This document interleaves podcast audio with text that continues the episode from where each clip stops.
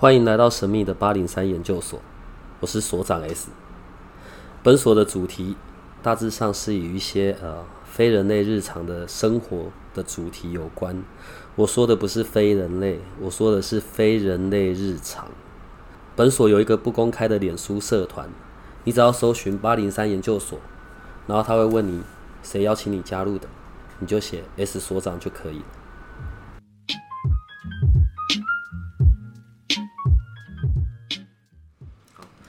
嗯，延续我们上一次讲到的，我们跟 Jessica 聊到了关于前世今生。嗯，当有人走掉了，然后可能通常在离开后的第三天到第五天是最找不到人的，呃，最找不到同学的。所以当同学回来以后问他们去了哪，他们会说的是他们到了一个空间等待。OK，我们等下会从这边来继续。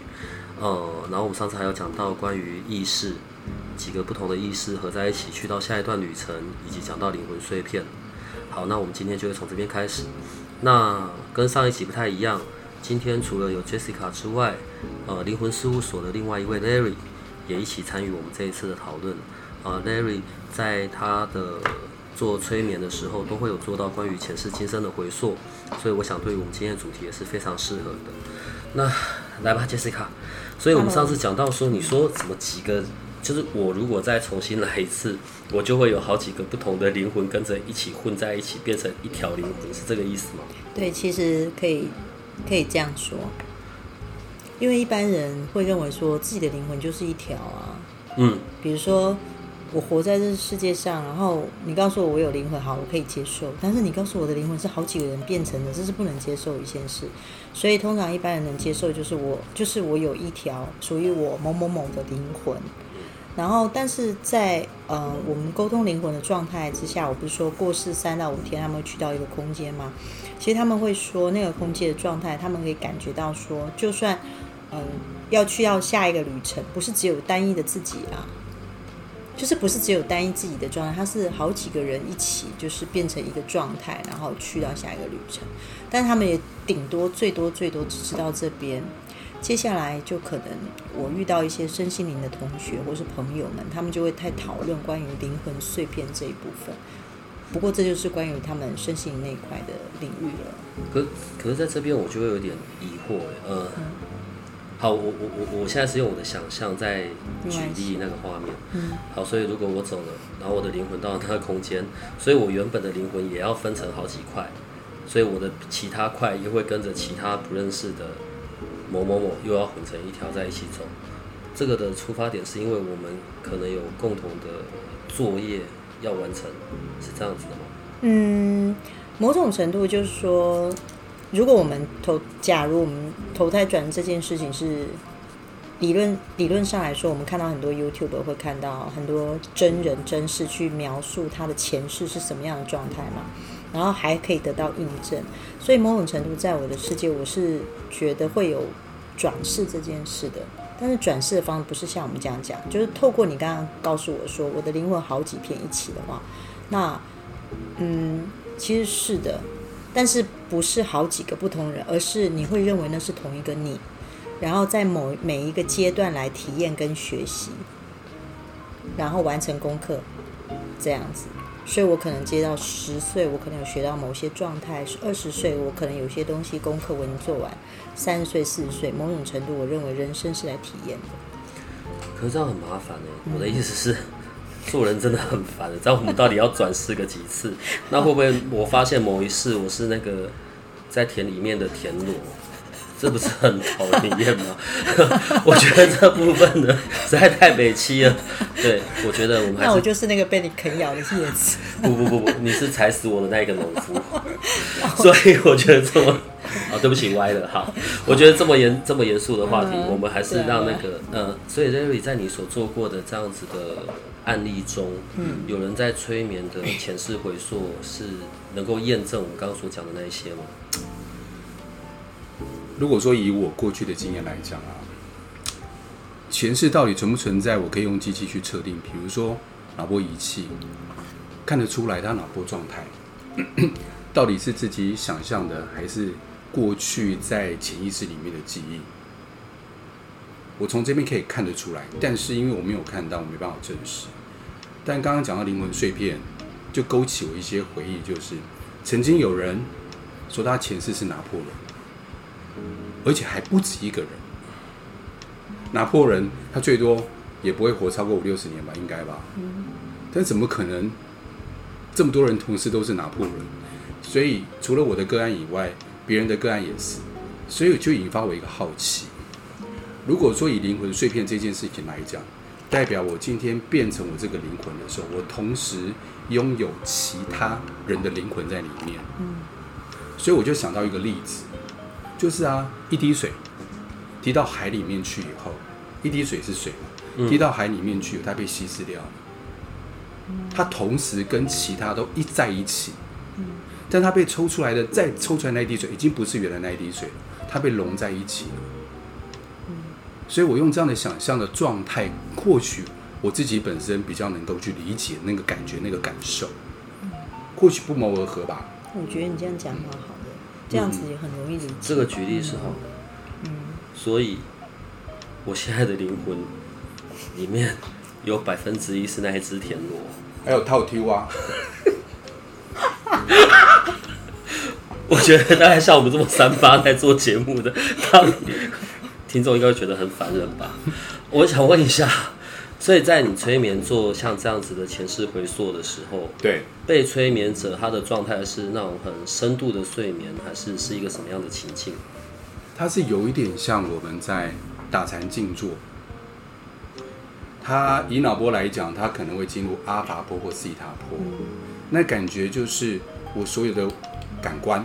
对于声音，很远方的声音变得特别大声，然后身体是放松的，但是却是专非常专注的状况之下，只有在那个特别专注的时候，他才能够把过去的记忆跟潜意识的记忆调出来。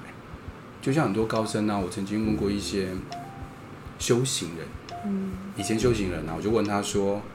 哎，那难道你们在你们修行过程当中，没有关于过去的记忆、过去呃过去的回忆需要做处理吗？他说，他们可以靠自己的力量，当他们在打禅或静坐的时候，他们可以进到很深，以佛教来讲叫做阿赖耶识，到那个地方去把过去所要面对的功课或前世所面对功课没有处理的，在那边把它处理掉。但是因为我们没有这样的一个修行功力，所以靠需要靠外在力量，就是催眠式的力量来做处理。嗯，刚刚讲的那个阿赖耶识，然后跟有时候哎拍谁，我有时候还是得要跟我们台湾在地民俗稍微合在一起一下。对，我我我想听众也会很好奇。OK，阿赖耶是我听过，好，然后跟呃关洛音、呃袁成功，这是同一个地方吗？以我理解的话。我要讲保守一点，同一个地方我没有把握，但是我个人的理解啊，因为在有些仪式来讲，它是用一种催眠暗示的方式，让我们进到一个空间，嗯，但是那个空间呢，对我来说，它是一个潜意识的空间，嗯，然后我们到了我们自己心灵潜意识的空间的时候，我们在里面就可以处理我们潜意识的状态。比如说，我们潜意识就存在着我们的感情状态啦、经济状态、过去跟未来这些状态在里面。然后呢，因为我所知道元成功是跟道教有关系。是。那因为我对道教我不了解，那我也知道在催眠里面有另外一个方法，它比较没有宗教的方式进入，所以。我们就用另外的方式进入，但是我觉得到的地方应该是同一个地方。进入元成功吗？进入心灵花园，有没有觉得很美？我是觉得很美了。对啊，这个这个这个心灵花园 就是我们在讲的元成功，对吧？对。我们的名词太多，我我怕听众会有点搞混。因为在元成功里面要调一些花朵啊，长得茂盛一点，有没有？是不是有花？对，对不对？然后我们进入心灵。然后很多花，因为我前庭嘛，他们常讲说啊，我前面有没有院子啊？然后树长得怎么样啊？有后院啊，就变一个花园啊。我是进我是有进入元成功过啦，就是给人家给人家做进去的。嗯，里面大概什么样子啊？花园。其实很，我觉得很神奇这一块，就是关于催眠这种意识、潜意识的，这是长久以来，呃，我觉得，因为我本身是学医学的嘛。那我觉得在科学家或在医学这方面不能忽视的一块，心灵的这一块，它其实是一直都存在。所以那时候我进去的时候，我有发现有些内容，啊，我说的场景就是刚才雷雨说的什么花朵那些，我发现有些状态是我自己就算想象也无法改变的。比如说我的花园是某种可能没有什么花小花，然后。嗯，可能帮我做这个元成功的人会说啊，你可不可以想办法让你的花园长得茂盛一点？我发现我是无法让我那个花园变得茂盛，所以这时候我就觉得很有趣。如果我是想象的，理论上这个花园应该可以变成我想象的茂盛样，可是我却很神奇，在里面是无法改变。这这让我想到另外一个部分了。好，我我们刚刚聊到这边，是因为我们有关于在讲说。那种累世的记忆，嗯，或者是呃累世的灵魂碎片，好了，所以在曾经有过的催眠里面，自己也可以去看到，哦，不对，自己也可以去跟过去曾经某一世的自己进行像这样子的对话，这样是可以发生的吗？可以，可以发生的。嗯，这个累世的这样子的一个记忆，哈，呃。某一块的碎片还留在过去，但我现在此刻我活着的这一块碎片在这里，那那一个还在那里的那一个，它要到什么时候，它可以变成另外一个，或者去踏上它的那一块的旅程？另外一种说法就是，现在、过去、未来是同时存在。时间是因为我们有肉体，我们为了要区变，区变什么？之前跟之后，所以我们有了时间这件事情，让让我们来做区变。但是以精神世界来讲，或者是意识的领域来讲，现在、过去、未来同时存在，所以……等等等，对不起，你再说一次。现在、过去、未来是同时存在的。对，同时存在着。所以当我在跟所谓的我们的过去，其实它同时存在，正在进行。所以如果按照这种说法的话，它就没有所谓的整合不整合的这个状况。嗯，我现在又在跳到另外一个地方，所以我们之前有一段时间，人们一直在讨论的关于那个阿卡莎、阿卡莎这个这个这个东西，什么记忆的黑盒子、蕾丝的记忆的黑盒子，我们我们现在在讲的这会是同一件事吗？那个我没有接触过，我不知道。但是因为有时候我知道的是，在催眠里面，我们要先说服脑袋。如果脑袋我都没办法接受的时候，是没办法进入潜意识的。潜意识是一个想象空间。或者是一个过去存在我们记忆的空间，要从脑袋进入，所以我们在语言上面，我们用脑袋的语言慢慢带带进去。所以我刚刚讲什么过去啊、未来啊、现在同时存在，其实我在催眠里面不太讲这个东西，是因为我一讲他就困惑，困惑就卡住，是，就是卡在这个想象里面就动不了。只是刚好今天有这个机缘，我刚好提到这个事情。因为对于像我有有有另外一种说法，曾经听过的。反正我们这就是非人类的日常。有时候我们讲到那种双生灵魂，我我我举例啊，譬如说，有时候我们看到一些很爱情故事，你知道，一看到这个人，然后我靠，看我就疯狂的爱上了这一个人，觉得好像哦什么什么。当然，通常可能又维持不了太久。我我指的是，如果在灵魂的碎片上面啊，常常会这样，就是呃，反正你有我，我有你，然后最后我们看到了相爱在一起，然后最后又分开了，像这样子的一个过程。这这到底算是一个呃会圆满的一个学习，还是又再破碎了一次，然后我们又得又要再从头来过，然后灵魂碎片又要越分越多。所以现在是讨论双生火焰。双生火焰。双生火焰，呃，原则上很多人都很期待遇到什么灵魂伴侣的双生火焰。哦。那如果就您所讲这个关于双生火焰这件事情，就是你会在遇到的同时，你就会觉得说这个人就是你的另外一个你。但是其实双生火焰，很多人期待遇见，但是必须说，如果你真的遇见的时候，那个状态变成你的功课，也是同时是他的功课。我意思说，你可能过不去那个坎的状态，其实他因为跟你很相像，他也过不去。所以一旦一对双生火焰遇见的时候，同时要么就是极好，但是在同时大家遇到同一个功课的时候，两个人就会造成很大的撕裂，因为那同时都是相同的功课。所以很多人期待这样的事情，其实当你真的遇见的时候，你会发现，其实那个功课做起来会比一般情侣之间的功课来的难。但是那真的很迷人，因为这就是会让你讲的说，就是他非他不可啊，这样子。是会很惨吧？要分也分不开。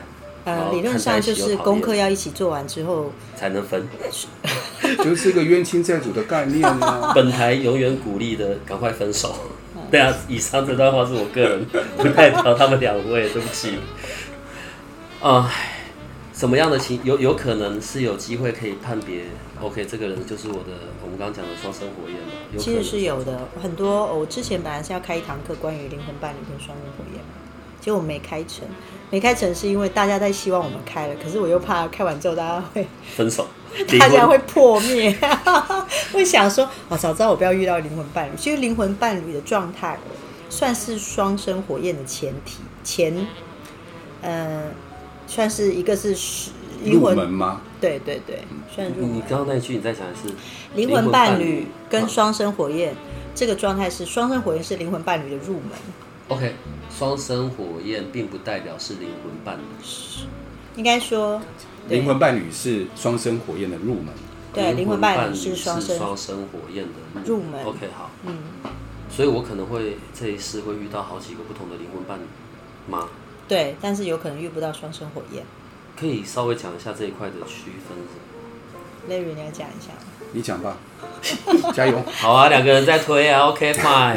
听众不知道会怎么想，快点 呐！好了好了，灵魂伴侣其实是你要知道，嗯，你自己状态的某些状态，你会投射向外；自己自己有一些概念跟状态，你会投射向外。所以，如果你自己的本身状态是属于某一个情状态的话，你可能就会看到那样状态的男性或异性。我特别容易被这一款的吸引，吸引，对对对对。然后我可能就会被这样的人吸引，之后我可能就会看到他，然后我们两个在一起，可能就会觉得说有一种很能共鸣。然后因为我的状态是什么样，呈现一个什么样，我看到你，我可能跟你相对的沟通，别人相对容易。然后我会觉得说你就是最懂我的，甚至我们两个同时说出我们想要说的话，那是一个灵魂伴侣状态，是甚至那是很迷人的。可是双生火焰状态就跟灵魂伴侣很不一样，他们双生火其实是各自独立的一个个体，没有任何的互补。那我们干嘛在一起？对啊，这就是一个状态啊。可是大部分人是很很希望能够遇到灵魂伴侣，然后会觉得说这个世界因为你跟我的存在而不同。可双生火焰的状态是两个独立的个体，两个人是同时有一样的功课要做的，然后两个人同时在做这件功课。假设如果在关系上是一个 OK，我们我们得是也要进行的一个功课，好了。嗯。所以，我们真正的功课到底是在灵魂伴侣，还是在双生火焰上面？假设以关系而言的这样子的一个功课上，应该说，这是我的论点啊。但是，当然，待会可以听听看雷雨的想法，因为他对灵魂伴侣跟双魂可能有不一样的想法。对，那对我来说，灵魂伴侣是一个我的状态，我会跟跟我频率相同的人互相吸引，但是那个状态又会比一般的男女的之间的吸引来的更不一样一些。所以，当我提升，同时对方其实也需要同时提升，才会产生共鸣嘛。所以，如果我提升了，对方没提升，我可能就会掰，对，有可能就掰，就是觉得啊，其实他就不是我的灵魂伴侣，掰。然后呢，双生火焰的状态是因为，当你遇到的时候，其实那个震撼跟恐惧感是很大的，相对的不会像灵魂伴侣遇到那那么的甜蜜。就是那么的对，也可以讲啊，就吸引或是觉得很很很 match，很 match，很 match。双生遇到的时候，就有一点就是好像两个人在同时另外一个山头遇到了对方，就是一个凤凤跟遇到黄那种状态。那彼此之间知道对方的状态跟自己的状态是知道的，但不见得能够结合。结合的意思就是说，其实彼此之间是有相同的功课可能。